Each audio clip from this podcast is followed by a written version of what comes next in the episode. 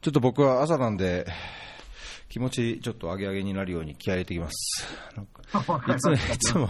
朝のなんかこう、普通のノリでやると静かというかなんか暗い感じになっちゃう時があるんで、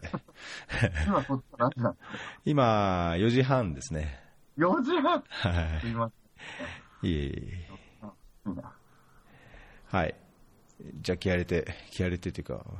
僕は気合い入れて。はい、わかりましはい。今日、今回はですね、これで何個目かな、さ138だったから、た。138。えー、ぐらいの、はい、エピソードですね。えーっと、こちら138番目ですね。はい。えーっと、今日は、あーアフリカ AI ハブっていうサロンで教え合いになった原パンさん。原パンさんでいいんですかね？まあ、自己紹介をちょっとしてもらって、あえわかりましーはい。なんですけども、はい。原パンさんです。よろしくお願いします。た。はい、よろしくお願いします。えーっと、えー私の名前はですね、原パンこと、あの原原健太と申しますね。で、えっと、今は、え東京農業大学の博士の後期課程の2年生で、まあ、結構いい年なんですけど、まあ、今、大学院生が、まあ、メインの仕事。メインの仕事というか、まあ、メインでやってること。で、うんそれ以外にも、あの、アフリカクエスト、アフリカクエストを法人化したんですけど、あの、ボンちゃんと一緒に。はい。で、そのまあメンバーとして、まあ、僕は主にその AI ハブと、を担当してると。で、横山さんは主に。で、岸さんは、えーアフリカビジネスラボという、まあ、フィジカルのイベントの、あの、まあ、担当しているという感じですね。で、それ以外にも、えーっと、まあ、あの、一般社団法人他にもやっていました。まあ、大学の技術と、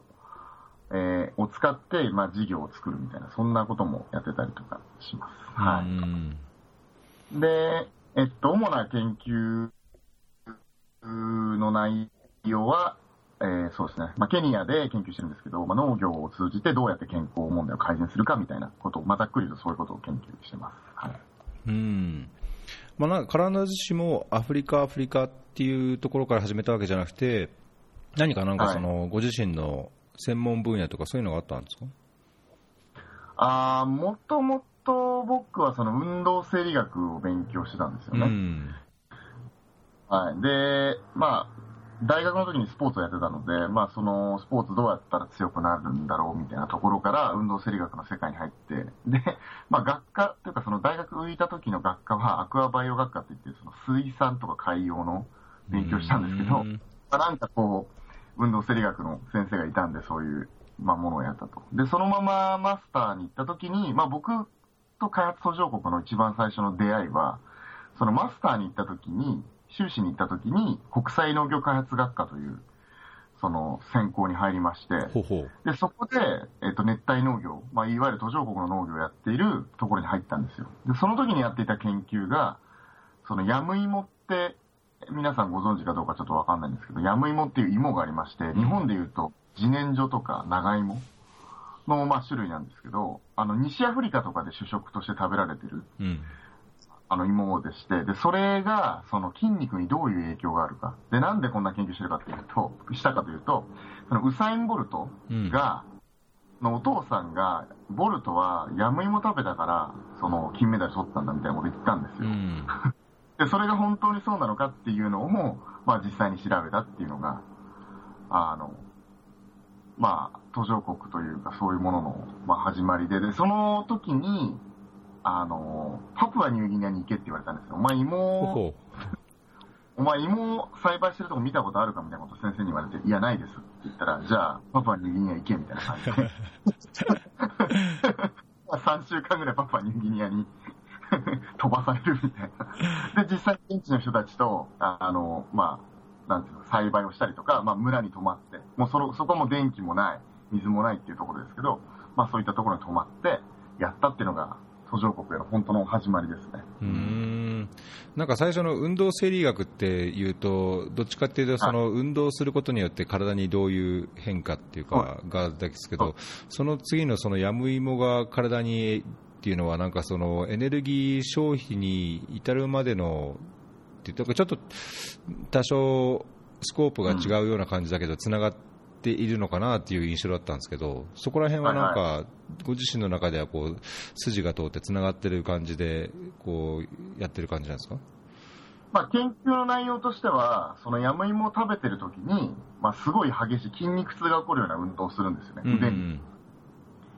で、その時に、まあ、筋肉の応答がどうなるのかっていうなるほどね。うんなので、まあ、スポーツの状態に置き換えると、普通スポーツって1日で終わる競技っていうのはほとんどなくて、ん大体、まあ、1週間とか、まあ、そのぐらいかかるわけですよ、プロの試合。うんで、その1週間の中で、例えばパフォーマンスってどんどん実は落ちていくんですよね。うん激しい運動で。で、ヤムイモを食べてると、そのパフォーマンスが落ちるのを抑制することができる。だから例えば、筋力って本当に強い力で、えっと、発揮すると、大体30%か40%ぐらいに落ちちゃうんですよ。うんうん最初が100。だけど、ヤムイモを食べてると、その筋力の下がる率が70%ぐらいまでに下げられる。ほなので、高いパフォーマンスを維持しながら競技することができるっていうことが、まあ僕の研究で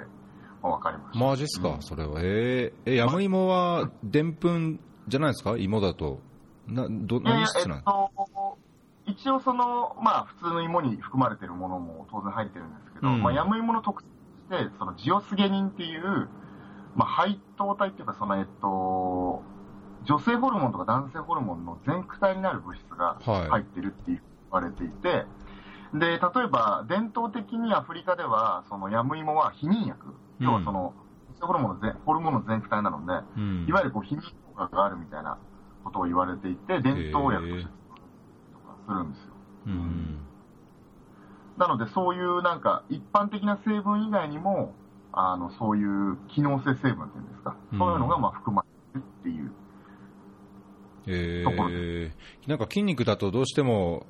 まあ、素人考えだとついついタンパク質について考えちゃう気がするんですけど、そのはい配糖体っていうのはあくまでも糖分っていうか、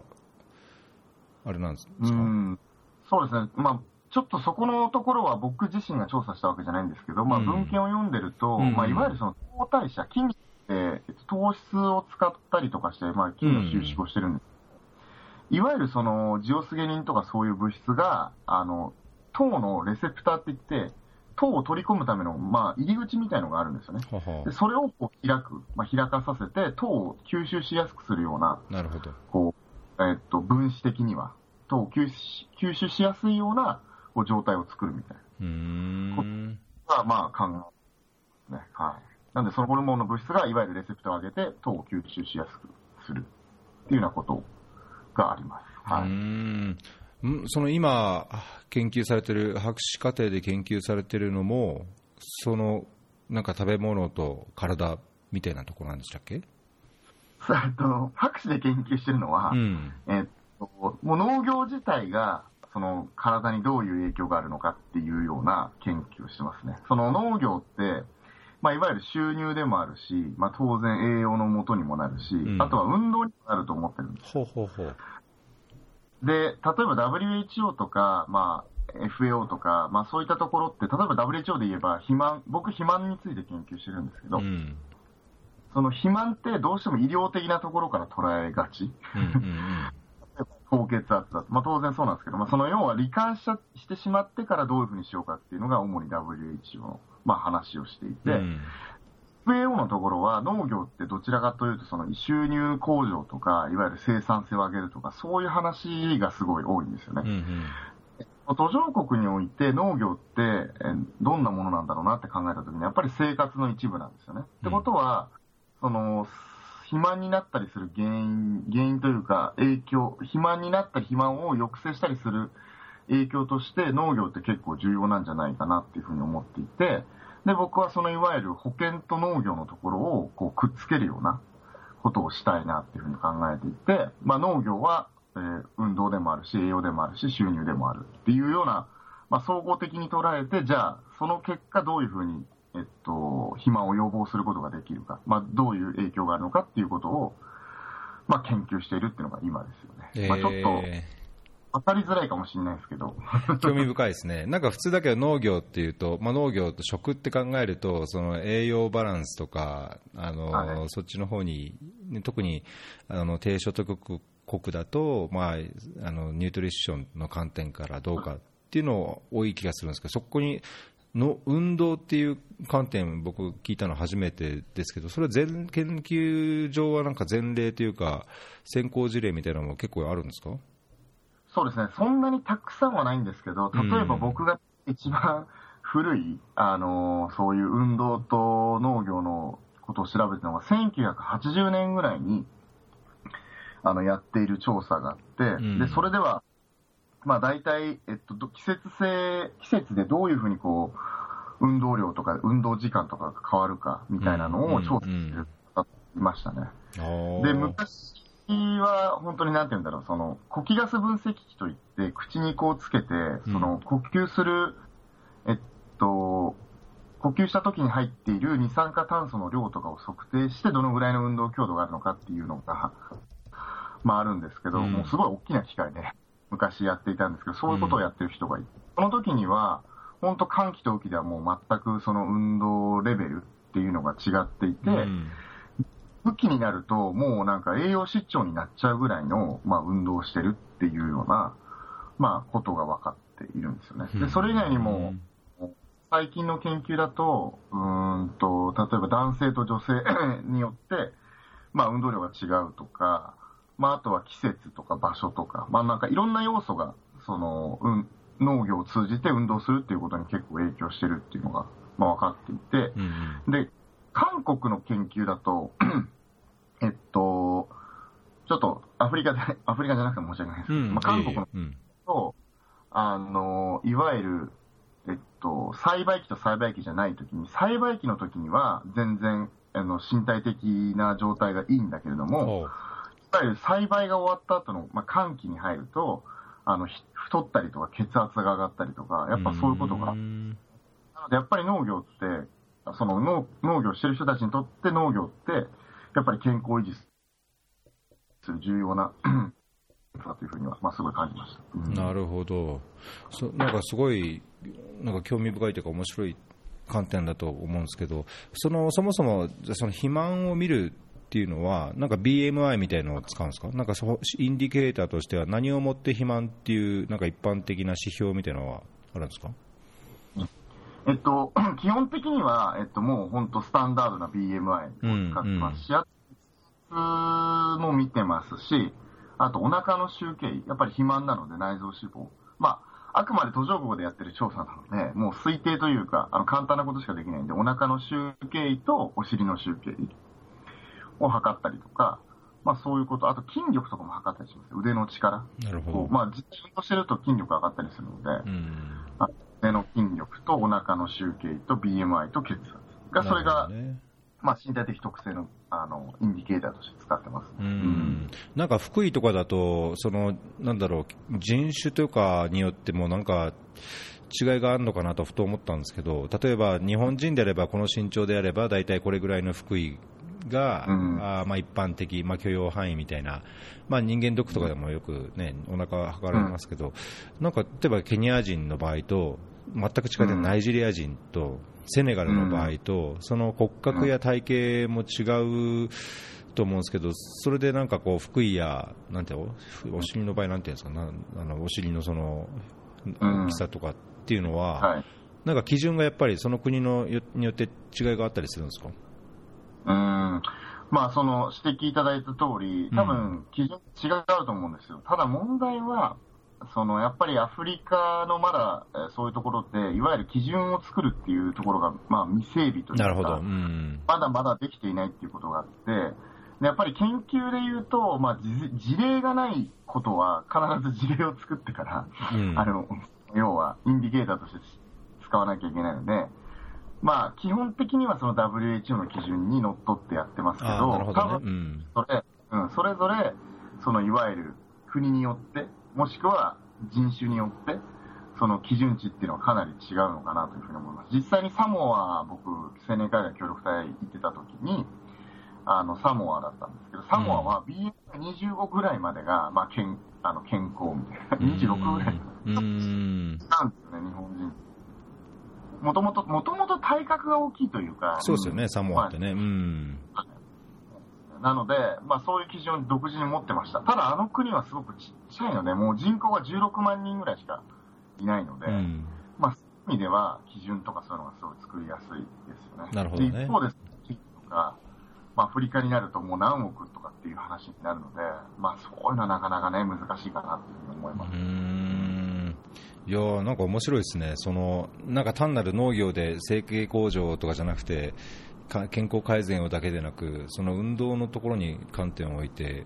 いるっていうのは、なんかすごい新しい、まあ、僕もそんな 何でも知ってるわけじゃないですけど、新しい印象がありますけど、この運動、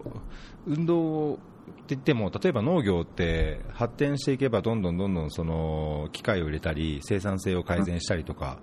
っていうのがはい。まあ歴史的にもあると思うんですけども、そこの辺のその運動とう機械化とかとの関連についてもなんかこう 広げてるんですか？そ う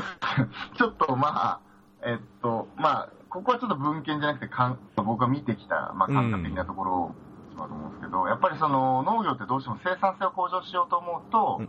まあ、機械化が進むと。そうですよね。はい。で、機械化が進んでいくうちに、まあ、運動量とかが下がっていくっていうことにね、やっぱなってしまいますようね。ん。で、まあ、そこがすごく、あの、まあ、僕とかボンちゃんとかも考えていることというか、その、いわゆる、うん、その先進国的、まあ、アフリカで言うと、先進国的な、その、経済発展を本当にこのまま遂げていいのかっていうのは、やっぱちょっと疑問に思っていて、やはりその、生産を向上すれば、機械とかそういうものがまあ入ってくるわけですけど、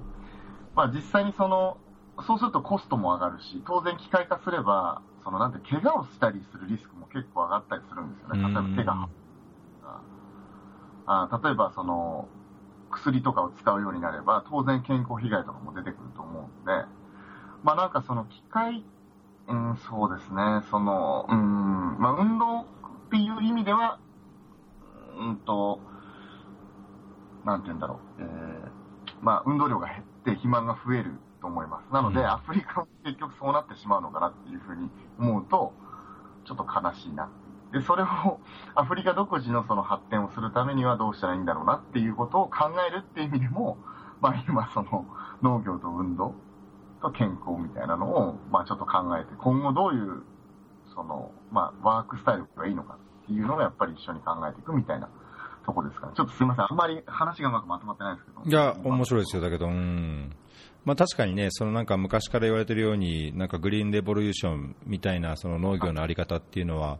あのーまあ最近は必ずしもこう良しとされてないのかなっていう肌感覚はある中で、まあそこにこう健康とかっていうのをね、その農業っていうのを健康とこうつなげてやるっていうのはすごい面白い視点かなと素人ながらに思ったんですけど。はい。うーんじゃあ、なんか今はだけどアフリカだけども、必ずしもそれはアフリカに限らずという言えるところはあるんですかね。まあそうですね。農業を、まあ、そのいわゆる主な仕事としてる人たちに関しては、うん、まあ同じようなことが言えますよね。まあちょっと機械化されてるかしてないかにもよるんですけど、そうですよね。うん、まあとりあえず今はそのアフリカの農村の、まあ活動量とか、そういったもの、農農家の人たちの活動量と、っていうところなんです。まあただ世界的にも、ね、あの広がることだと思うし、ケニアで話してる話は別の国でも多分 adapt できる話が多分あると。あの、広がりはあると思って研究してます。うん、あとその、なんていうんですかね、健康だけじゃなくて、幸せその、要は、よりよく生きるために農業を使うというか、なんか、最近農業の分野とかでもホーティカルチャーセラピーって言って、今、基本的にはそういうなんかちょっと障害のある人にしか適用されないんですけど、はい。いわゆるこう植物を触ってるとか土を触ってることによって、まあ幸福度が高くなるみたいな。うん話ねえっと、病気を予防することができるみたいな研究もちょろっと出てきていて、それやっぱり植物が近くにある生活というか、そういうのも、その要は人が生きていく中で、まあ必要な、その幸せ、幸福度っていうところでも、すごい関係してるんじゃないかなと思ってます。なので健康をさらに超えて、ウェルビーイングっていうんですか、最近は。ウェルビーイングをどういうふうに農業で向上させるかっていうようなことをちょっと考えてますね。はい、広がりとしては。へえ、面白いですね。なんかそこのそこのアフリカのに至った経緯もお伺いしたいんですけど、そのさっきあの協力隊青年海外協力隊でサモアに行ってらっしゃったっていうふうにおっしゃいましたけども、まあ、サモアって、ね、太陽州の島国でで、アフリカとはなんかあんまり関係なさそうな気がしちゃいますけども、なんか今、そうやってあの、まあ、横山さんとあのアフリカクエストとか、まあ、AI ハブとか、まあ、アフリカにこうだいぶこうどっぷりというか、すごい、あの関心が向いているように印象を受け受けてるんですが、うん、なななぜ、なんでアフリカにこう向かっていったんですか？あのまあ、一番最初というか、まあ、その太陽州にいた時にも、やっぱ思ってたのが、まあ、経済規模基本的に小さいよなっていうふうに、うん、あサモアが。やっぱ思っサモア自体が。うんうんで、サモアに戻ってくる協力隊員って実はほとんどいないんですよ。サモアというか太陽州に戻ってくる協力隊員実はほとんどいなくて、人も。うんうん、で、やっぱりそれは生活するのがちょっと難しかったりとか、まあするっていうのも当然あると思うんですよね。で、僕もその協力隊終わった後に、まあ立命館大学で勤めてたんですよ。で、産学連携の、まあ、職員をやっていて、うん。で、まあ、それをやりながらやっぱり途上国のことやりたいよなって考えたときに、たまたまそのやっぱ、あの母校に戻ったときに、あの、まあ、アフリカでその栄養改善のプロジェクト、農水省がやる、まあ、栄養改善のプロジェクトが、まあ、あるよっていうことで、まあ、ちょっと声をかけてもらって、うんうん、おこれはアフリカの地に足を踏み入れてみたかったので、おこれはチャンスかもしれないなと思って、まあ、行こうかなっていうふうに考えたのが、あの、きっかけです。だから、欧州よりやっぱりその、まあ、経済規模が大きくて、本当にアフリカのに行ってる協力隊の人たちって本当によく戻ってくるなと思うし、まあ、開発コンサルそうですけど、なんかすげえいるなって。で、その魅力は何なんだろうなっていうのを、実際に自分で確かめてみたいなと思った時に、そういう、その農水省の栄養改善のプロジェクト。が始まるってことだったんで、まあドクターに来ながら、まあドクターもともと取りたかったんで、ドクター来ながらちょっと感じですよね。えー、実際どうですか、なんかアフリカに、主にケニアなんですかね、関わってるのは今。あ主にケニアですね、はい。アフリカに実際行ってみて、いろいろやってみて、なんか印象で変わったこととか、うん、あやっぱりこれが、うん、これぞアフリカみたいな、なんか思った通りのところも あると思いますけど、うん、なんかありますまあ、やっぱりその一番注目してた経済的な面では、やっぱすげえなって思いますよね。例えば、太陽州、まあ僕が言ったサモアだと、まあ中華のお店って言ったら1店舗ぐらいしかない。まあだけどやっぱりね、あの、ケニアに行くと何店舗もあったりとか、まあビルが建ってたりとか、うん、やっぱそういう意味では本当に経済の、まあ注目のされ方っていうのは、あの、本当違うんだなって思った一方で、その、まあ、最後のフロンティアって言われたりとか、土地がたくさんあったりとかっていう意味、まあ、あのー、資源もあったりとかするっていうのは、アフリカってすごい注目されてるんですけど、一方で、その、集まっている投資だったりとか、まあ、人だったりとか、よりも、いわゆるそのポテンシャルって意外と低いんじゃないかなってちょっと思ったりとかするところが。やっぱりその、例えばナイロビで言うとビルがバンバンバンバン建ってますけど、じゃあその中にテナントがたくさん入るかっていうと、やっぱり入らなくて、そのなんて言うんだろう、うん、想像しているよりも意外と経済的なところはこう弱いんじゃないかな。それはその人も含めて、人を作る、うん、その教育だったりとか、まあそういったところも含めてポテンシャルがちょっと低いんじゃないかなっていうのは、やっぱり思ったりとか。で、僕よくその人と話してる時の例で挙げる、これちょっと正しい例がちょっとわかんないですけど、うんうん、僕が住んでる家の近くで、あの中国人が、まあ、ちょっとした中華街みたいのを作り始めてるんですよね。うん、で、その隣で、まあ、ケニア人が、まあ、ソーセージをこう売ってると。で、6ヶ月経つと、そこは、ちゃんとその中華街になって、店もバンバン入って、まあ、中国人がいっぱい来るようになるんですけど、うん、やっぱり隣で売ってるケニア人は、ソーセージ売ってるケニア人は6ヶ月経ってもやっぱりそのまんまっていう。うん、いわゆるそのなんか、何かを始めたりとか何かをしたりとかするっていうスピード？っとかっていうのとかは、やっぱり全然こう、なんて言うんだろうな、まあ、アジアとか、まあ、そういう国とはちょっと違うし、なかなかこう、新しいことに adapt できない人たちもたくさんいるんじゃないかなっていうのは、そう、なんとなく感じるというか、まあ、日銭を稼いでるっていう意味では、まあそうなのかもしれないですけど、やっぱりこう、ポテンシャル、ケニアの人、まあアフリカの人たちのポテンシャルがもっともっと上がると、本当の意味でのその経済的な力がつくんだろうなっていうふうに思うんですけど、まだまだそこは足りてないな。一緒にちょっと仕事してみたりとかしても思う。うん、っていう感じですかね。うん。あなんかいいですね、なんかそういう肌感覚って、まあ、ともすれば、まあ、最近、ティカットもありましたけども、なんかアフリカってたまにこうバズワードになっていやポテさっき言ったようにそのポテンシャルがとかいや成長がとかいやその投資先としてとか、まあ、なんか何でもかんでもあの、うん、なんだろうキラキラとした感じで言われることありますけど、まあ、実際になんかそういうねあの現場での肌感覚というか現地の状況をこうやっぱご自身で感じてまあ、そういう意見っていうか、あれっていうのは非常にとっても貴重だと思うんですけど、なんかその足りないポテンシャルとして、いまいちっていうのは、その人材だけでなく、まあ、インフラとかもそうでしょうし、あとなんだろう、商習慣としてやっぱりアジアと違ったりとか、あのまあ、アジアのその華僑みたいな、ね、あのこう経済を牽引するようなグループが、じゃいるのかっていうとまた、ね、違うと思いますしいろんな観点があると思うんですけどなんかそれは今の研究農業とかその健康とかっていう研究がなんかそのさらなるアフリカのポテンシャルをこう深めていくっていうか現実的なものにするみたいなその方向性みたいなのも持ってるんですか？おお えっと、うん、やっぱりその、えっと、今の多分、アフリカのフェーズはちょっと、まあ僕もすごいアフリカを知ってるわけではないのであれなんですけど、うん、まあもちろんね。うん、まあ、その、やっぱり人を作る、まあフェーズなのかなっていうふうに考えていて、で、例えばそこって多分日本がすごい得意なところだと思うんですよね。だから多分、日本のそういう、まあ、教育のシステムだったりとか、教育の考え方だったりとか、まあ、っていうところを、まあ、入れた方がいいなっていうふうに思っていて、で、その、まあ、農業っていう意味で言うと、多分、まあ、ある程度その、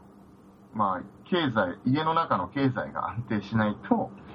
まあ、きっと農業じゃなくて勉強することとかそういうことも、まあ、できないだと思うので、うん難しいななんとも言い難いな。僕、どっちかっていうと、その農業、経済とかっていうところよりもね、健康っていうところで捉えて、そこに対する、知見があんまりないんだけど、うーん、そうっすね。だ、まあ、だけど、生活を支えるための基盤であることは多分間違いないので、なので、まあ、そういった人たちが、まあ、親の世代は農業やっててもいいかもしれないけど、その次の世代は多分また別のフェーズに行かなきゃいけない。うん、で、まあそういう意味では農業、今子供たち、子供がいる家族のにとって農業っていうのは結構大事だと思います。すげえ一般的。いやいや、だけどや、こうやってるからこそのこうね、なんか、あのーなんだろう、こ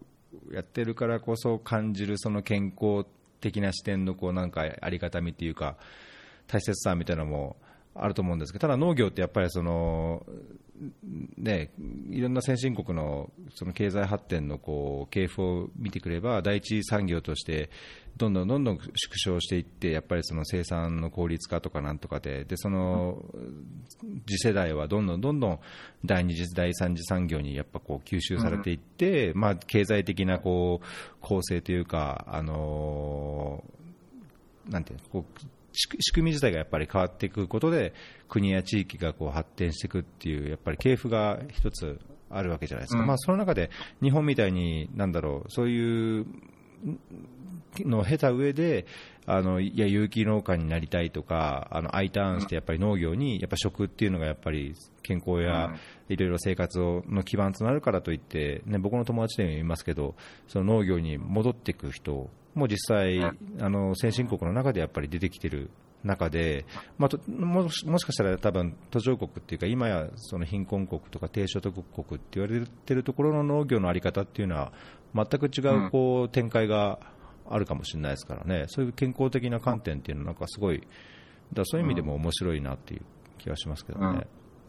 なんかそのやっぱりどうしても引っかかる、まあ、協力隊としてやってて引っかかるのは、そのいわゆる今ある先進国と同じように開発途上国がそれに向かっていっていいのだろうかっていう、なんか大きな疑問っていうのはやっぱりあって、うん、その例えば生産効率しよう高く高めようと思えば、集約した方がいいんですよね。例えば大きい農場を作って、機械植えてやるっていうことがいいんですけど、じゃあそれが、その健康とか、まあ、生活の充実とか、その、に、どう、その、悪い影響を与えてしまっているんじゃないかなって、なんとなく思うというか、まあ今のその人たちはそれぞれみんな畑を持って、まあ自分たちの、そのなんて言うんだろうな、生活をそれで成り立たせてる人たちもまあ多少はいるわけじゃないですか。だけど集約農家になれば、じゃあ自分の畑を手放して、で、結局買いながら、そのものを買いながらやると。で、どんどんどんどん貨幣まあ、社会になっていって、うんうん、そうなると、じゃあ、お金が一番稼げる仕事は何だっていうふうに考えたときに、なんかもっと別の、まあ、なんていうの、24時間働くみたいな話になったりとかするかもしれないじゃないですか。うん、だから、その、なんていうんだろう、その、か今後向かっていく開発が今の状態で正しいかどうかっていうのを問いながら、うん、その、今、農業やってる人たちの生活を見てるというか、そうあっては欲しくないなと。まあ、彼らが望むならそうせざるを得ないかもしれない。確かにね。うん すごい難しいとこなんですけど。いや、だからその視点、僕はやっぱりその、まあ、研究者っていう方たちだけじゃなく、実務者としてもなんかやっぱり持つべきとこだと思いますよね。やっぱ簡単なんですよね、その経験とか、やっぱ過去の実例があるとか、まあ、さっきのその研究の前例じゃないですけど、あのエビデンスがある方がやっぱり言いやすいし、それこそその蓄積されたエビデンスって、これまでその、まあ、低所得国から中所得国になって、まあ、さらにはその高所得国になってきたいろんな国やセクターや事業の歴史をこうね、あのー、さらに植え直すというか、持ってきてやるっていうのは楽な、うん、楽だ楽だと思うんですけど、なんかおっしゃるように、やっぱりその人の生活や文化や、ね、環境をこう変える仕事がある意味、その開発の側面にもあると思うので、うん、なんかそういう視点ってやっぱり、なんていうかな、こうハンブルに、謙虚にこう持って接するべきだなっていうのは、なんか伺ってて感じましたね。なななんでそういうその疑問を、サモアでやっぱりなんか、そういうのを垣間見たんですか？これでいいのかみたいな。あなんですかね。いや、なんか、やっぱ日本と対比させてしまっていて、うん、まあ、世界一その自殺が多い国っていうふうにまあ言われてるじゃないですか、統計上も一応。で、じゃあ、日本が経済的にすごい発展していて、それがいいものとして考えたときに、じゃあ、その裏の面を見ると、そういう人たちがたくさんいて、それって本当にいいことなのかなっていう。だから多分日本もどっかの国を後追いして、まあ作ってきていて、今、なんかわからないんですけど、僕らの世代、30代ぐらいの人たち、僕32なんですけど、うん、人たちの世代ってバブルが終わって、まあ暗い日本しか基本的に見てないんですよ。うん、うん、だからなんて言うんだろうな、その、うん、今ある日本が100%いい日本だっていうふうにあんまり思ってない人も多く多いんじゃないかなっていうふうに思ってる。うん。自身が。だから、もし日本を目指しているっていうんだったら、それは違うかもしれないよっていうふうに思っているっていうだけです。いいなるほど。僕好きですけど、日本好きですけど、自分の国だし。うん、だけど、それが、いわゆるアフリカの人たちとか、アジアじゃなくて、えっと、の人たちとかが、そうな、なんとこうなった時に本当に幸せかどうかっていうのはちょっとわかんないなと。さっきも例に出した通り、例えば電車を作れば、まあ、それを維持する24時間働く人たちがいるわけじゃないですか、深夜も働く人、なので、それって本当に彼らが求めてるところなのかなって、そのアフリカの人たち技術、テクノロジーとかって結構言って、いや、テクノロジーがあるといいよなって言うんですけど、一方でその裏側では、それを維持するためにすごいいろんな人が働いてたりとか、いうのがあるから、それ実際どうなんだろうなって、ちょっと思ったりとかするって感じですかね、単純に。うん。まあ、だからこそなんかね、今そのけ、えー、と研究されたりあの、関わってらっしゃることが、まあ、その社会の課題、いろんな意味での多分社会の課題するっていう思考性を持たれてるのかと勝手に想像するんですけど、その、アフリカクエストの記事にも確かあったと思うんですけど、その社会課題を解決するためのビジネスとして、なんか信頼を蓄積してっていうような言葉がありましたけれども、そのそういうビジネス、まあ、雇用を生み出すビジネスという観点においては、なんか今の研究の延長線上でなんかやろうとされてるんですか、なんかそれとは別にまた違う、全然 あ、まあ、全然違うやつ、違うことやってるんですか？全然断絶してますね。はい、おそれは具体どんなようなことやられてるんです？このビジネス的なところは。あねまあ、あの具体的にはビジネスになってるというよりも、まあ、試してやってみる、見てるって状態。うん、で、あの、それこそ IC ネットさんがやられてた、えっと、40億人のビジネスアイディアコンテストで、はいはい、まあ、賞、うん、をちょっといただきまあ、2番目の賞なんですけど、まあ、賞をいただきまして、で、まあ、その内容がどんな内容だったかっていうと、あの、えっと、まあ、僕、その、まあ、立命館大学に勤めてた時に、まあ、企業のプログラムとかをやっていて、いわゆるその、まあ、現地のインサイトからビジネスを作るみたいなことをやってたんですよね。うん、で、実際に、その、まあ、現地に行ってみて、まあ、まあ、まずそもそもなんでビジネスっていう話を、今研究やってるのになんでビジネスをっていう話をしてるのかっていうと、うん、やはりその、あの、青年会協力隊にいた時の、あの話で、サモアにいた時に、ちょっとすいません、あの、ちょっと、ちょっとだけ戻りますけど、サモアに行ってた時に、うん、あの、矢崎っていう会社が実はあったんですよね。ほう。ご存知矢崎？どどんな系の会社ですか？で矢崎っていうのは日本の車のワイヤーハーネス。その、ウィンドウの枠があるじゃないですか。はいはいはい。ウィンドウの枠の右側のそのなんか縦の枠のところに、あの、電、電線が入ってるんですよ。あははは。うんうんうん。ケーブルを作ってる会社が矢崎っていう日本の会社があって、うん、多分大手メーカーの全ての車の中に入っているワイヤーハーネスっていう、まあ、電線を作ってるんですね。で、それがサモアの工場が実はあって、へで、そこでやっぱりやっていてみ、僕らと比較したときに、まあ、僕らは現地に入って、まあ、たかだか1人とか2人とかの、まあ、行動を変えるとか、いい方向に向かうためにこう活動してるんですけど、一方でその矢崎っていう会社は、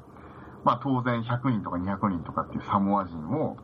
あの、まあ、雇用して、で、まあ、時間をちゃんと守らせたりとか、まあ、サモアでは絶対にありえないですけど、消防訓練をやったりとか、うん、まあ、そういうことまでやったりとか、あとは交流、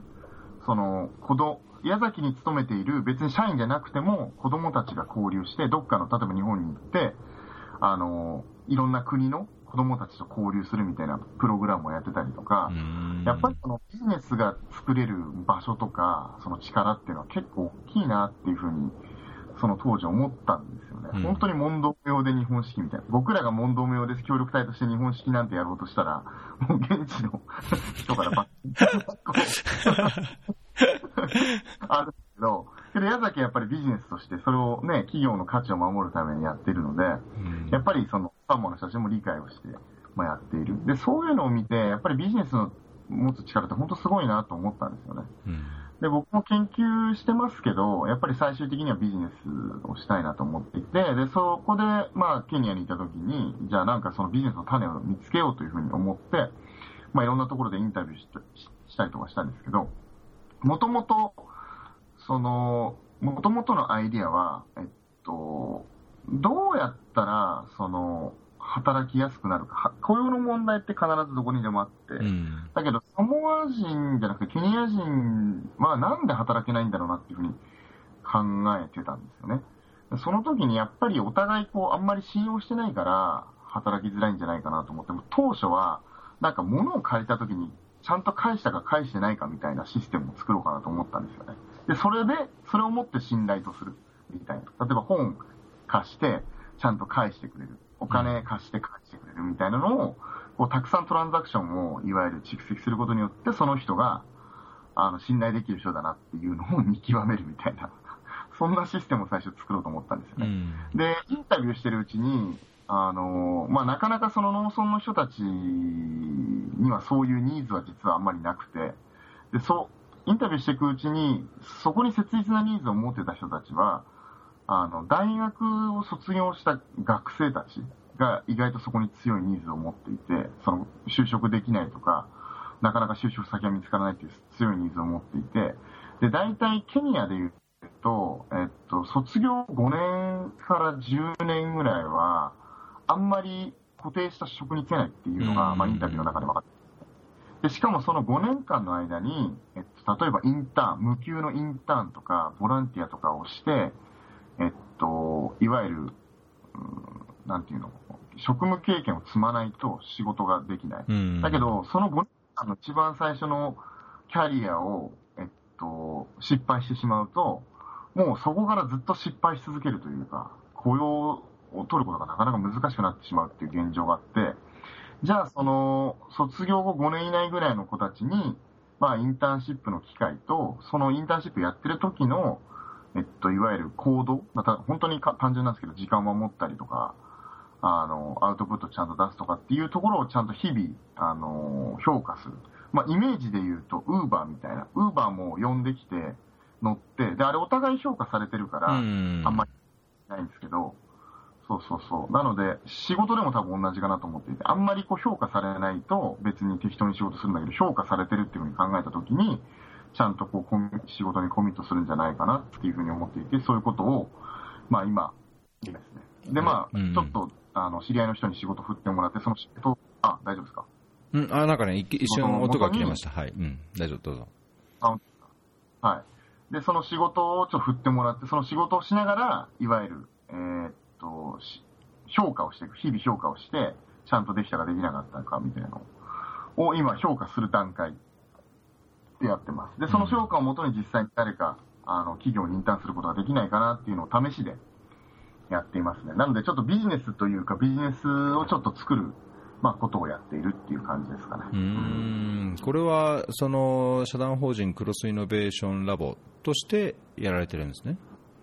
そうですね、まあ、今の携帯は、はい、そういう形でやってますけど、本当はね、あの会社作りたいですけど、まだまだそういう段階ではないので、はい、すごいですね、博士課程研究しながら、起業もするという。目指すいやけど、全然だめです。いやいや、やる、アクションを取ることが、あの、何よりも、こう、すごいなってきました。さらには、その、あの最後のネタにもあるその AI ハブでもだいぶ活発にあの関わってらっしゃるじゃないですか。はい。はい。これなんか AI ハブ、あの、まあ、横山さんにも聞きたいところだったんですけど、なんかこれを設立して、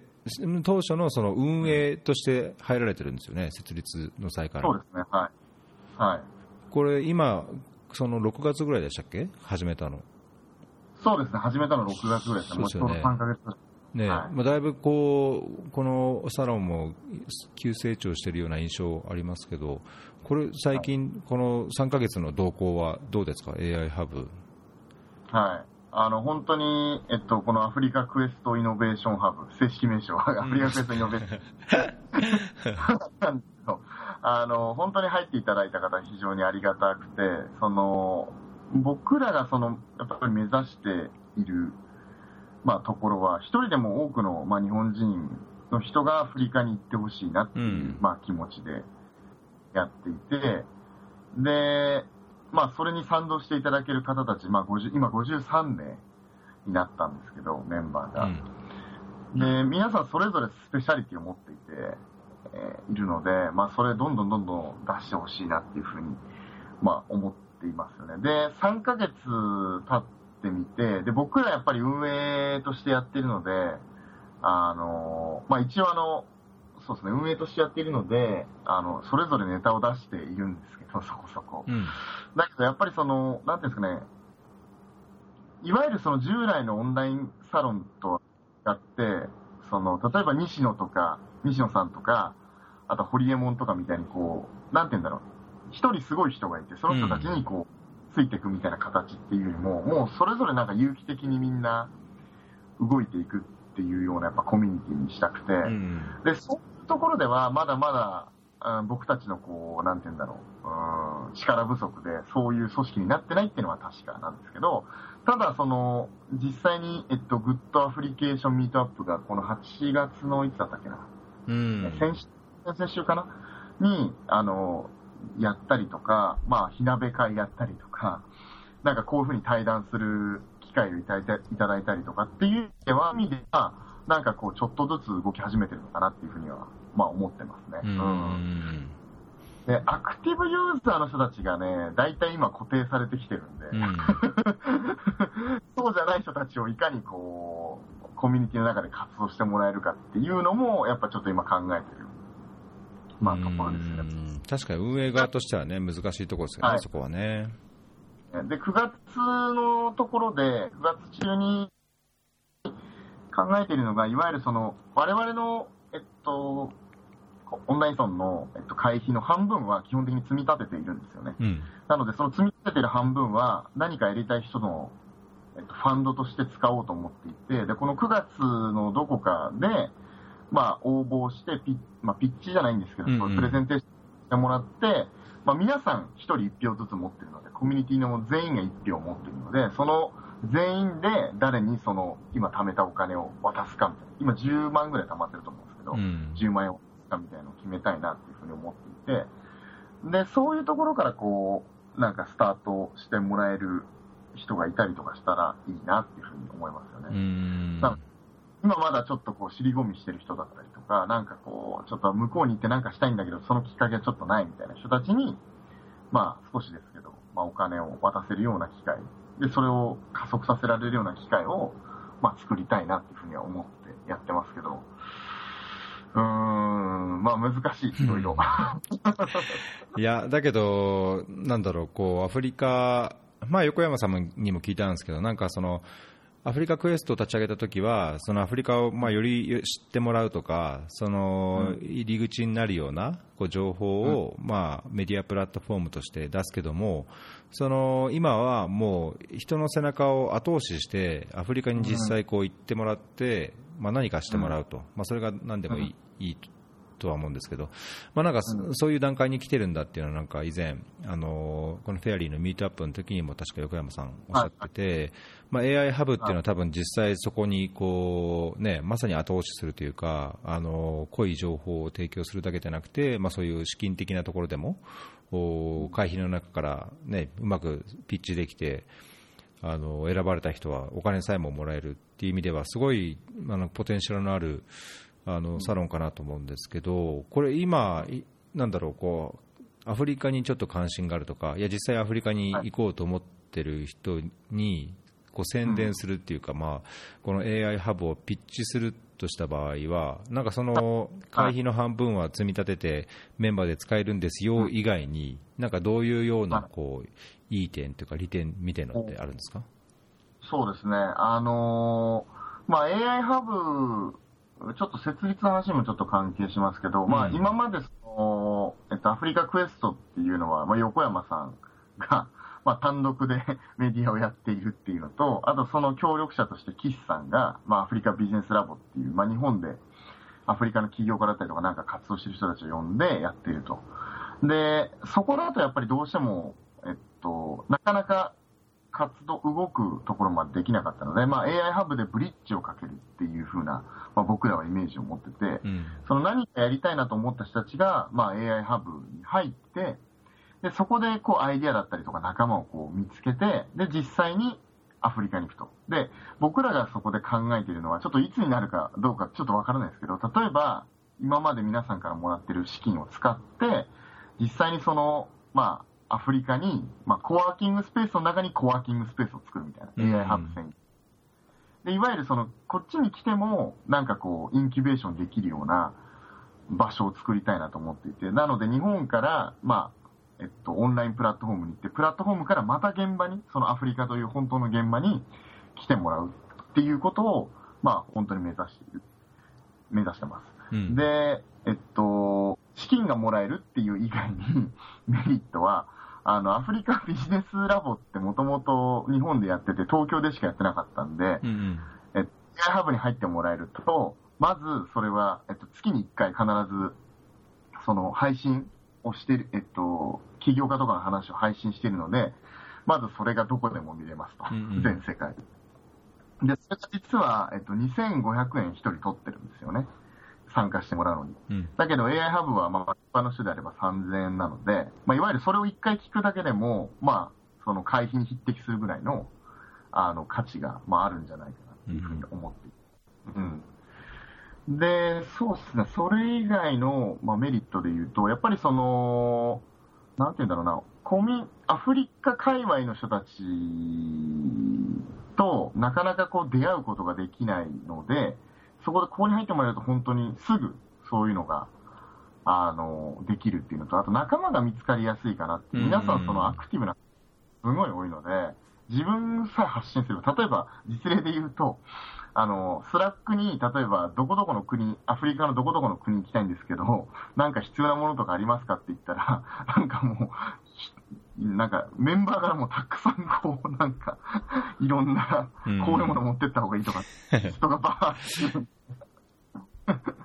そういうのはなかなかないんじゃないかなっていうふうに思いますよね。確かに僕と下里さんと横山さんが3人がそれぞれ自分でまとめてる持ち物リストみたいのを共有するみたいな。確かに。うまあん。まあそういう意味ではうんそうあ、どうぞどうぞ。うん。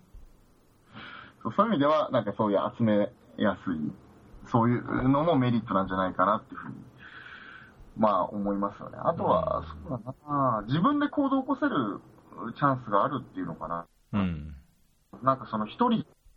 メンバーを引き連れて一緒になんかやるってことができるので、もうガグッドアプリケーションミートアップだって実際には、あのー一人がやりましょうって言って、みんなわーっとなってやってるって感じなので、なるほどなんかそういう意味ね。では、うん。なうんまあ、ちょっとお金に変えられない価値というかね、そういうものもものはあるかなというふうに思います。うん。まあなんか、これ、まあ、アフリカ界隈ではよく言われることですけど、アフリカっていうと、アフリカだけども、アフリカっていっぱいじゃないですか、その国としても文化としても、なんだろう、言語としても社会としても、ね一言で言うには、あまりにも大きな大陸で、うん。で、まあ、多分アフリカに対してのイメージとかっていうのも、多分こう、すごい、なんだろう、切り取った一部のイメージがアフリカになっていることも多いと思うし、アフリカに関われば関わるほど、多分関わった人ほど、なんかそのアフリカを一括りにすることに、ちょっと疑問に思う人も多いと思うんですけど、まあ、今、なんか AI ハブの、まあ、中心になっている方がそうだからっていうのもありますけど、なんかすごいケニア中心なイメージがどうしても拭えないとこがうん。あると思うんですけど、そのうん。まあ、それは多分ね、横山さんしかり、あの原パンさんしかり、やっぱりケニアとこう行き来したり、ケニアで、ね、やってる日本人コミュニティもあってとかっていうのはあるのかなとうん。勝手ながら思うんですが、うん。なんかこのあ AI ハブの中で、アフリカとして扱う場合に、そのケニアをやっぱり軸とするっていう、うまあ、現状からして、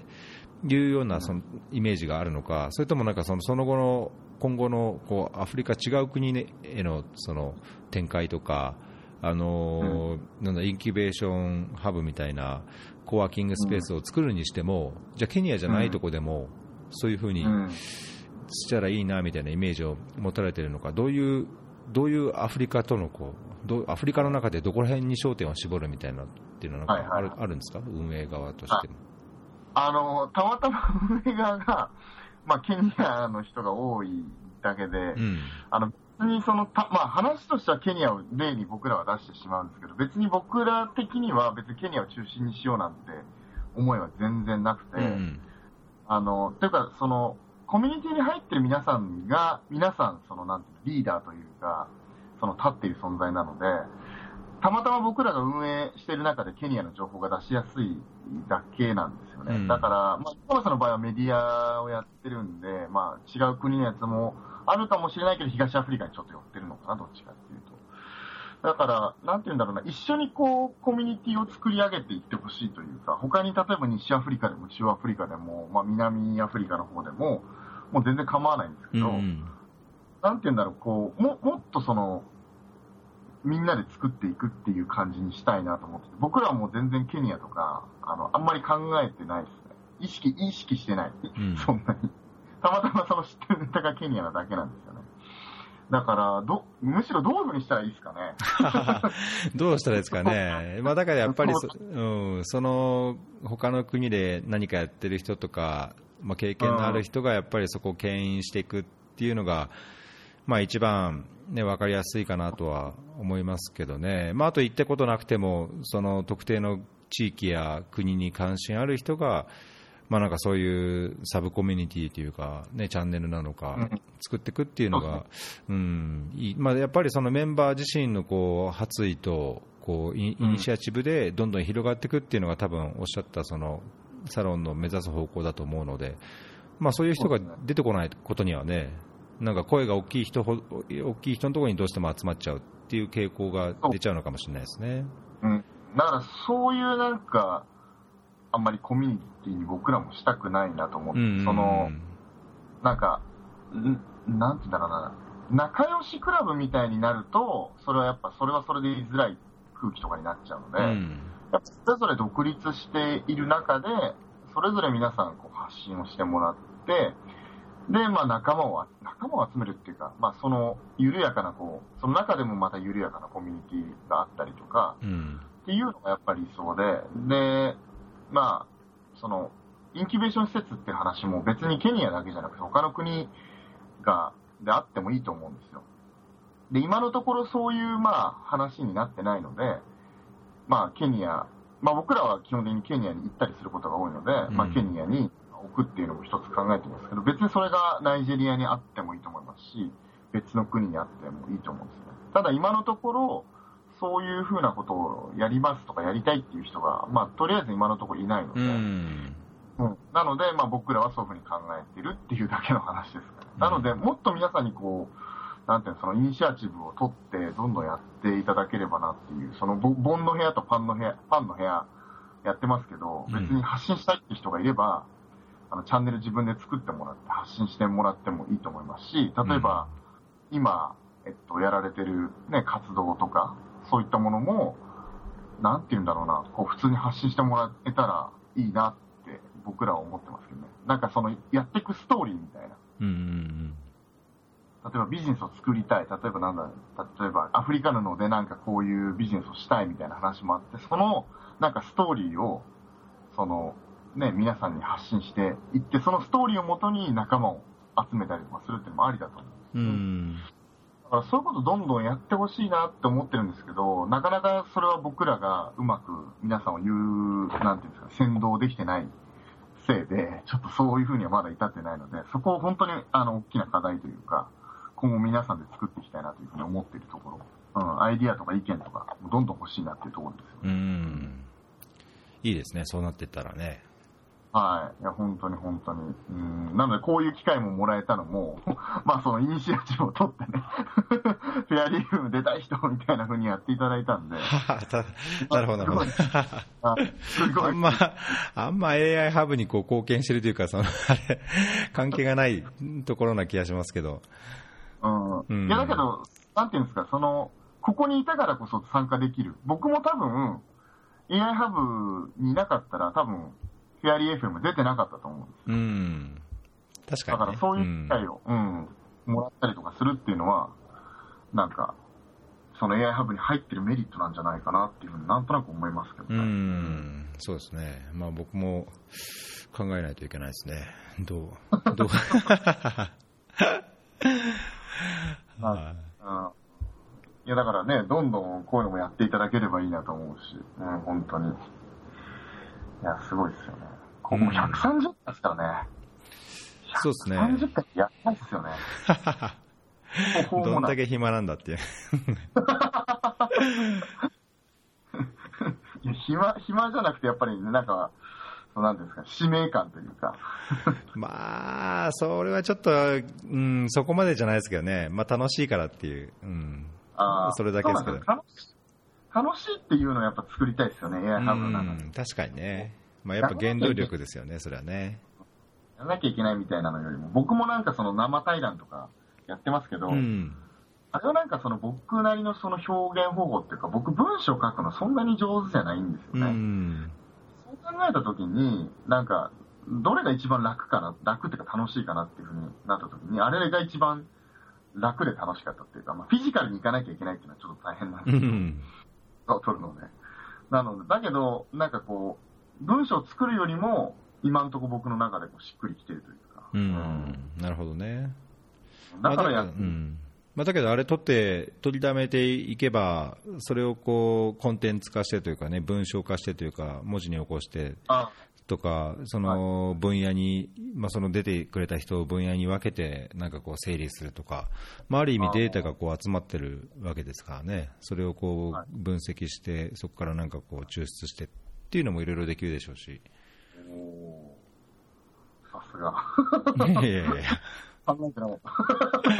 た。ね、それをこうやっぱ AI ハブのまた一つのコンテンツにこう再生産していくっていうのははい可能そうな気はしますけどね。そうですね。うんはいこういう感じの AI ハブはやってますね。いや、もう本当、いろんな人に入ってほしいなと思いますし、もっともっとアクティブにうん。皆さんやってもらえたら嬉しいなっていうのはやっぱありますよね。うん何でもいいと思う。もう僕もぼ、僕も横山さんも実は何も、何も考えてないって言うと言い方悪いんですけど、あその運営に関しては考えてます。だけど、そのなん、どんなアイディアが出てきても別に僕らは基本的に OK っていう感じなんですよね。うん。だからその、尻込みしないでほしいというか、うん。うん、発信したりとかやったりすることに、こう、引け目を取らないでほしいなうんで失敗してもいいじゃないですか、このコミュニティ確かにねの。中とか、うん、まあ、失敗を共有するっていうのも、日本人ってなかなか失敗共有しないんうんで、。失敗を共有する場になってもいいなっていうふうには、おなんとなく思いまーす。それは、ここそうですね。いやいや、それは、すあの、とても共感しますね、そういうところはね。うん。なので、どんどんやってもらって、ね、どんどんチャンネルも立ててもらって、どんどん発信してもらって、うんで、発信する、なんか、ね、やってもらったりとか。で僕らクラウドファンディングとかもね、やりたいなと思ってるんですよね。その人だけじゃなくて、そのいわゆるここの中である程度内容を揉んで、じゃあクラウドファンディングやりましょうと。まあ一応キャンプファイヤーのプラットフォーム使ってるんで、うん。まあキャンプファイヤーと連携して、例えばクラウドファンディングやるとか、なんかそういう風にしたいんですよ、実はうんう。んお金集める一つの、まあ、あの、なんですか、クッション、クッションというかキーとして働けたらいいなと。うん。そうだな。いいっすね10万円だけじゃ。うん。100万やっぱりなんかこう夢が、夢というか、いろいろひ広がりますね。はい。そうなんです。うん。まあ、あとこの AI ハブに関連して言うと、あの、ツイッターのハラパンさんのアカウントにも書いてますけど、アフリカ合コンやられてたじゃないですか。はい、合コンしこれ。はどうでした？アフリカ合コン。えーっとですね、合コン、えっと、まあ、あのーリアルに、えー出会いを求めている26名の男女がうん。うん。参加いただきました。え合コンの人数って結構ね、多い方だと思うんで、半分ぐらいパーティーみたいになってましたけど。うん。だけどやっぱり女性、特に女性がやっぱりその、なんていうんですか、ほ本気度が高いというか、ああ、そうなんですね。うん、っていう感じで、で、まあ26名一応 LINE を作ってるので、あの、その合コンに参加した人たちには LINE グループを作ってるので、うん。まあ個別になっていろいろあるんだろうなっていうふうに思ってますけど、うん、まあ僕も何名かの人とはまたその合コン以外でもちょっとこう会ったりとかしてますけど、うん。なので、多分その他のメンバーも、そう、なんかあったりとかしてる人たちいるんじゃないかなっていうふうに思ってます。なので、まあ、会としては、まあ一応ね、人数も集まったら成功したのかなと思いますけど、まあこういうのな定期的にできるようにしたいなっていうふうには思ってますようね。ん。皆さんやっぱりアフリカ熱は、アフリカ熱にこううなうなされてる感じなんですか？アフリカに取りつかれて。アフリカに取り憑かれてる。うーん、というかまあアフリカで仕事してる人とかね、うんや。っぱアフリカて楽しかったっていう人たち結構多いので、まあ、今回はそういう人、そのなんていうんですか、えっと、ビギナーっていう言い方は変だけれども、うんそのアフリカに本当に興味があるっていう人から、実際にお仕事をしてる人たちまで幅広く集まったんで、うん。やっぱそういう意味では、あの、面白い回になったなと思うし、なんか女性とかでよくあるのが、その、なんていうんですかね、結婚、あじゃ例えば、相手を見つけるためにペアーズとか、ウィズとか、はい。なんかそういうのを登録したりするんですけど、なんか私アフリカで働いてますみたいな感じで言うと、うん。なんかちょっと僕はもうそういうのいいですみたいな、そういうアクティブな女性みたいな。マジっすか？へえ。とか、まあ、あとは、あのなんて言うんだろう、アーティスト系の人が寄ってくるとか。ああ。まあ、で逆に男にもありそうですけどね、いや、僕、アフリカで働いてるんですって言うと、いや、結構ですって言われそうあります。だうんお互いそう多いんですよ。うんだから結構、そういういい人はあんまり見つからないっていうのが、結構聞いていて、そう、だから、あのーそういう意味では、ちょっと一定貢献できたかなっていうなるほど。なんなんですかね、なんなんでみんなアフリカごめんなさいなんですかね、やなんかやっぱり、えやっやっぱ日本がいいって思う人が多いんじゃないですか？いや、わかんないです。どどうですか、うん奥さん。いや、うちはもうなんか半分、なんだろう、まあ、よくこの業界だと素人、クロードって言いますけど、はい。クロートで、ね、その日本の外で仕事したり生活してるので、2人とももともと。はいはいはいはい。うんまあ、だから全然、むしろ日本に帰りたくないっていう感じですけど。ああ。もう多分、あの、逸郎さん本当に幸せなを見つけて、結構けど日本でそれ結構悩んでる人とかも多くて、なんか、え一人実の女性が、もうなんか、普通に合コンとか行っても全然相手見つからないから、私はここに行くしかないと思いましたっていう 参加動機の人がいたり、へ本当そのぐらいなんかこう、日本の、世の日本の男性は、こう、外に出る奥さんを許容できないというか、ああ、よろしくないですね、それはね。なんか、やっぱ国際協力というか、ね、海外で働いてると女性がガンガン行く男性がこうくっついていくみたいなの結構あるじゃないですか。意外とあるじゃないですか。まあそうですね、うん。だからなんかそういうのを許容できない人たち結構たくさんいるのかなっていうのをなんとなく感じましたね。寂しいな。うん奥さんね自分主婦やるっていうのもまあ一つありだと思うし、両方働いててもいいし。確かにね。いや、まあなんかその雇用形態というかね、ああいう日本での終身雇用に近いようなし仕事の働き方と、正規、非正規のこう分断のされ方と、まあ、その給与体系の違いとか、うん。まあいろいろ考えると、まあ、そもそも仕事を一度もでも離れるともう終わりみたいな、あれも、ね、ありますし、まあ、そもそも女性が主婦でとかね、あのこう今まで作られたあのステレオタイプのあれもあるでしょうし、まあ、いろんなのが理由があるんでしょうけど、ちょっと残念ですね。いや、本当古いですねって古いっていうふうには思わないですけど、なんかその状況状況で、なんか合わせてやったらいいんじゃない。かなって。なん女性が別に働い、その女性の場合はね、子供を産んでくれるっていうのがあるんで、どうしてもできない時っていうのは当然あると思いますけど、うんけど別に人生の長いライフスパンで考えた時には、やっぱ子育ても一緒にやらなきゃいけないし、うん働くのも一緒にやらなきゃいけないから、なんかそういうね、こう、環境になったらいいなっていうふうに思う。なんかつ、うん、なんか、お互いが楽しいようにやればいいのになっていうふうに思いますなんとなく。いやー、共感ですね、そこは。うん男性、なん、なんでなんですかね。そういう切実な、そういう切実な思いを持った女性が多かったっていうのは実際。あら、そうですか。まあ、じゃあ、そういう、はいこういう機会で、アフリカ合コンで、なんかすごい大きなブレイクスルーが参加者にあるといいですね。そうですね。まあ自分自身にもあればいいなと思います。参加者もあればいいなと思いまなるほど。す。はい。ううんんまあ、そそれもあれも AI ハブに参加する一つのインセンティブですね。じゃあ、同じような関心を持って、そういう変なハードルを持たずに、お互いのこう価値観とやり方を尊重してっていう相手を見つける上でも、まあ、AI ハブはいいかもしれないですね。うん。確かに、それはメリットかもしれないですね。うんまあ、多いですよね、やっぱり。うんまあ、なんかネタリスト的にはそんなところですけど、なんか他にありますか？か書き忘れた、言い忘れた。えっと、逸郎さんはティカ、今回ちょっとティカットなんですけど、今回ティカットとかってなんかこう、見て、見たりとかしました？なんか一部動画配信とかしてたやつもあったと思うんですけど。ええー、僕は、なんだろうな、こうティカットが熱があって、ブームがあって、まあ、ボンさんもお祭りみたいなとこって言ってましたけど、僕もティカットに関連し、関わり始めてもう10年以上は経ってるので、前仕事でやっぱりそのティカット関連で、その JICA の案件を作ったり、まあ、事業、プロジェクトを作ったり、まあ、その当時、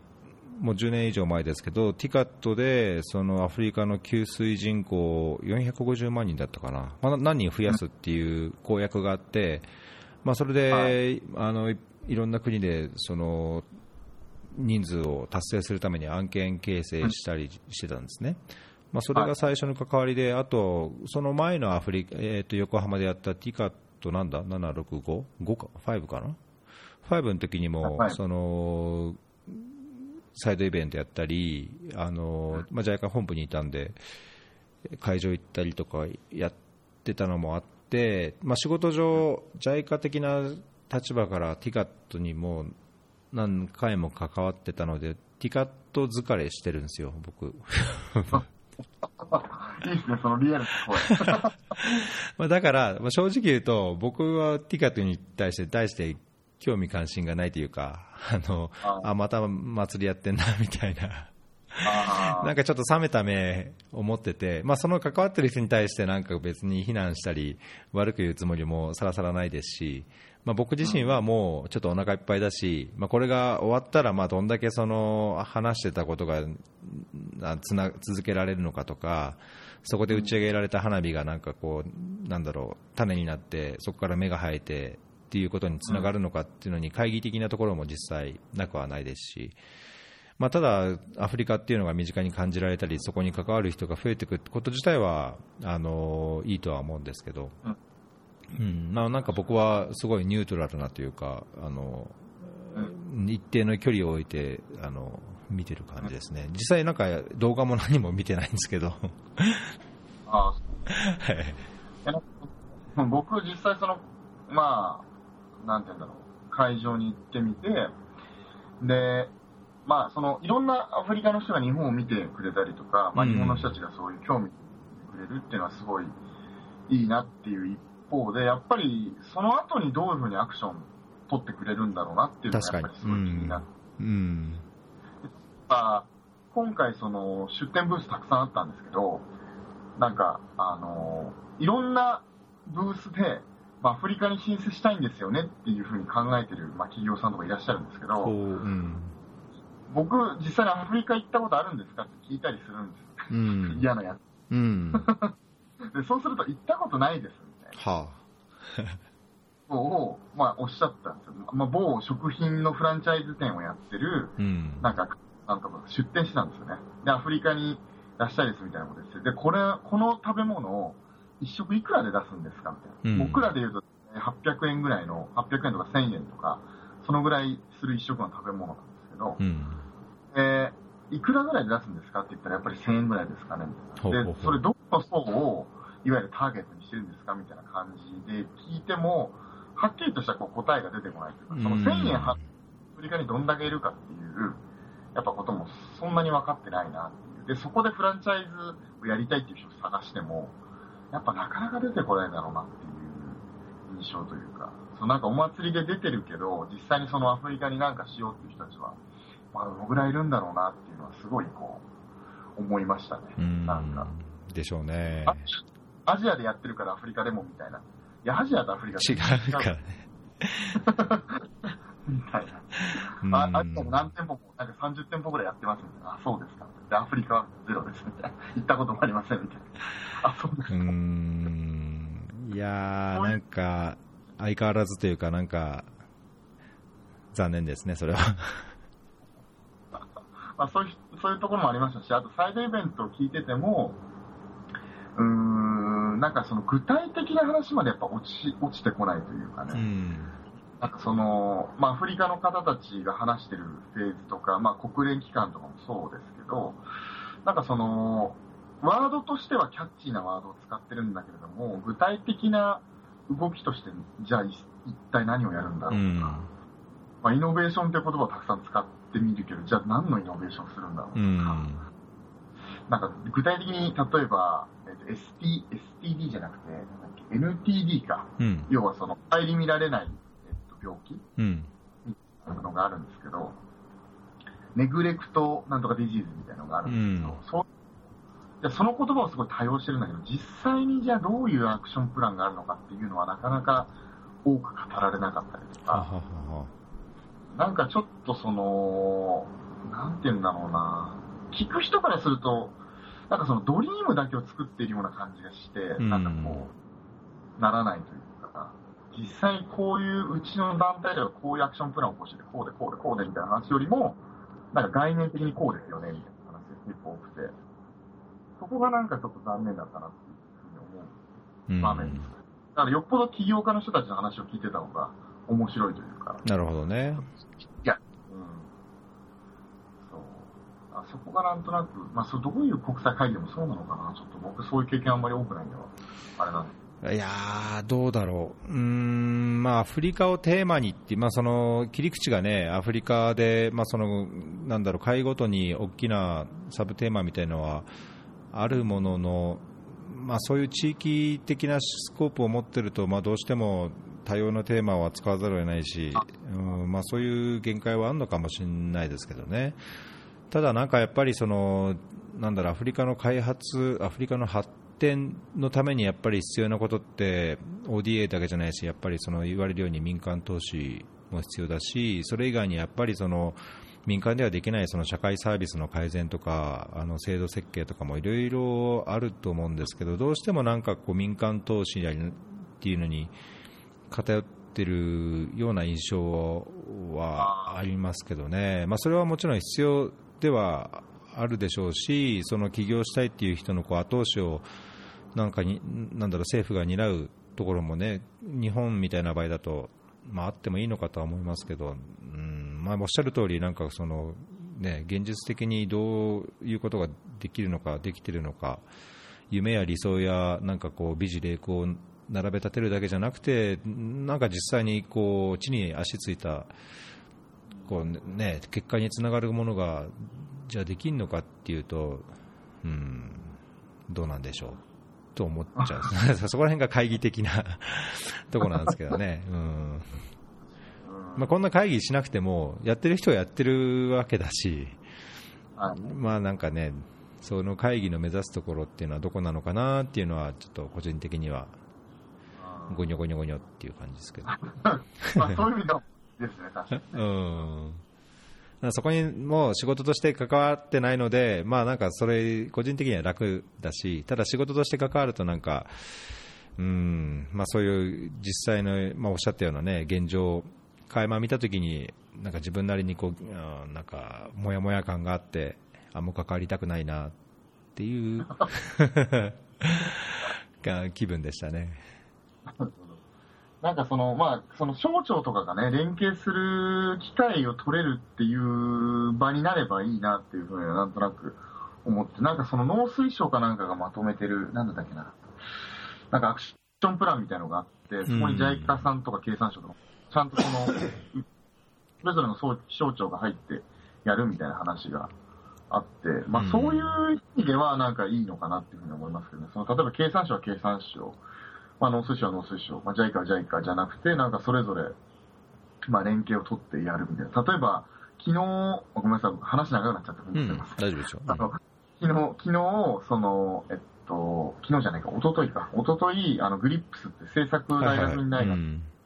で、あの、お話じゃない、お聞きお聞きに行った時に、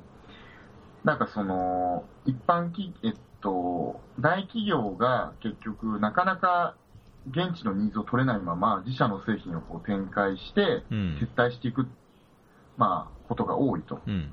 で、結局そういう、例えば農業系のビジネスをインキュベーションするにしても、まあ、農農水省が単独でこうお金をつけて、なんかやってくださいっていうよりも、例えば JICA と連携をして、じゃあその社員の人をまず、じゃあ協力隊じゃないですけど、なんかそういうので1ヶ月とか2ヶ月とか派遣して、村に実際入ってもらって、そこでニーズを作って、で、それをもう実際に農水省の最終的にお金で動かすとか、っていうようななんかことができたらいいなっていうふうに思っていて、JICA だけじゃなくて、なんかの JICA から始まって農水省に行って経産省に行くみたいな。多分ステージがあると思う。ビジネスインキュベーションでも。なので、一番最初のその、現地ニーズを使うのところは JICA さんがやって、で、もうちょっとそれをインキュベーションするのを、例えば農水省のそれぞれのなんかところでやって、で、最後大きく投資を集めるときは経産省のプログラムで行きますみたいな。うん、なんかそういう、なんかできるといいなっていう。僕らね、民間の人たちは、あ、この公募使えそうだなとか、こういうシステム使えそうだなって、こう、俯瞰的に見ますけど、うん、各省は、多分それぞれ独自に全部置きたいみたいなのが多分あると思うんで、でね、なんかうまくそういうのしたら、なんかいいなっていうふうに本当思いますよね。うん、いっぱいいいプログラムあるなく、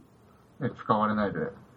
終わっちゃってるとかっていうのたくさんあると思ううん、確かにね。まあなんかオールジャパンってよく、あオールジャパンで。中の人が、うん、言いますけど、まあなんか、うん、難しいとこもある気もしますけどね。本当に現場でやられてる人は、ね、そういうご苦労あのたくさん知ってると思うんで、いやいやいや 難しいことはあれなんでしょういや、だけどそれ難しいとかね、なんかこう、現実、過去の事例がとかって言ってたら何もならないから、やっぱりもっともっとその、新しいものをね、作っていく、さっきの最初の、あの、ハラパンさんの研究の話じゃないですけど、前例や実例がないんであれば、もうデータ集めてそ、もう最初からでもやっていかなきゃいけないと思うのでね、どうせそのあんまり今までその日本が一滴こうなんだろう食い込んでいかなかったアフリカに何かしようっていうのをこう大々的にやるんであればなんかこうまさにそんな前例やなんとかやこうしがらみに縛られずにもう目的が何なのかをだけを見てこう突っ込んでいってほしいなまあ、それは企業もそうだしこういう援助関係者もそうだし、まあ、省庁もそうだしっていう気はしちゃいますけど。うん。うん。うん、うん、そう。いや、まあその最前線にいる一郎さんはもうあれですね。キーパーソンいや、僕、最前線じゃないですもう全然関係ない。日本とアフリカに関係ないとかに あの、自分の仕事だけやってるんで。そうなんですね。はい。まあ、だけどなんかね、ことを考えながらいろんな研究。うんうんうん、盛り上がった感じでよかったですよ、ティカットも。だからいろんな人がツイートしてたし、いろんな、あ、うん、うん、ものは見かけたんで。まあ、お祭りとしてはいい回だったんじゃないでしょうか。うん。まあ、なんかここからね、AI ハブとかでも、なんかさらにティカットでのこうきっかけや何かをこう目としてなんか展開があると逆にそっちの方が面白いですけどね。そうですね。うん。確かに。なんかあればな、いいな。うん。まあ、まあ、それはちょっと皆さんそうそうそう、まさにそのメンバーの人がね、いや、こういうの見かけてこうだったんで、いや、ぜひここにチャレンジしてみたいとか、いや、もっとここ知ってみたいとかっていう、なんかその次のアクションにやっぱりつながっていった方が、有意義ですよね。はい。うん。まあ、じゃあ、そんなとこですかね。そんなところですかね。大丈夫ですか？伊藤さん大丈夫ですか？何かありますか？いや、いや、僕は大丈夫ですよ。あの、また、今後、おいおいまた、ええ、あの、AI ハブでも、これを機に、もう少し頑張りたいと思います。まあ、あの無理のない程度。はい。いや僕とか本当深夜とかにやったりとかするんですよ。すごいですね。なんか作業が1時ぐらいから始まるとか。ええー、いやすごいですね。もう僕はあの、 Slack さえも全部終えてないような感じなので、ちょっと出来が悪い方かもしれないですけど。そうか、 Slack、いや、なんか、うん、いや、見づらいかな、僕らも結構いろいろ考えたりしてるんですよね、見づらいかなとか、どう出したらいいか見づらいっていうよりもね、やっぱ、こう、どかどかどかって情報あると、なんか、ちゃんとこう、一つ一つを読んでフォローしてられないっていうか、時間的な問題ですかね、どっちかっていうと。そう意外と皆さん、僕ら、僕とボンちゃんは、いや、コンテンツちょっと少ないよね、みたいな話をしてる。マジっすか？いや、多い。いや、多いと思いますよ、十分。うん。いや、僕ら全然ダメだなと思ってて。もうちょっとやっぱなんか出したりしなきゃいけないよね。ああ。まあなんかメンバーのこう、なんだろう、こうリフレクションというか、評価というか、まあこうしてほしい、ああしてほしいだけじゃなくて、今こういうところがいいっていう、うんなんかね、いや、こういうところをもう少し伸ばしたいってもう少しなんか前向きなこうリフレクションっていうのがあれば、運営側にも役立つかもしれないですね。う。うんん、なんかすごい僕はてんこ盛りで、うん、もう消化しきれないぐらいな感じで そうか。うんまあ人によって違うかもしれないですけどね、そういろんな意見があってもいいかもしれないですよね。えー、わかりました。ありがとうございます。いえ、はい。じゃあ今後もどうぞよろしくお願いします。はい、よろしくお願いします。はい。えーと、そうですね。じゃあ、今回のエピソード138は AI ハブ。これ、所属はどこなんですかね？まあ、どこでもいいんですけど、あのーはいま原パンさんでした。はい。はい。どうもありがとうございました。はい。お疲れ様またまた参加させてください。ええ、ぜひぜひお願いします。はい。ありがとうございました。はい。じゃあ、ではではまたお願いします。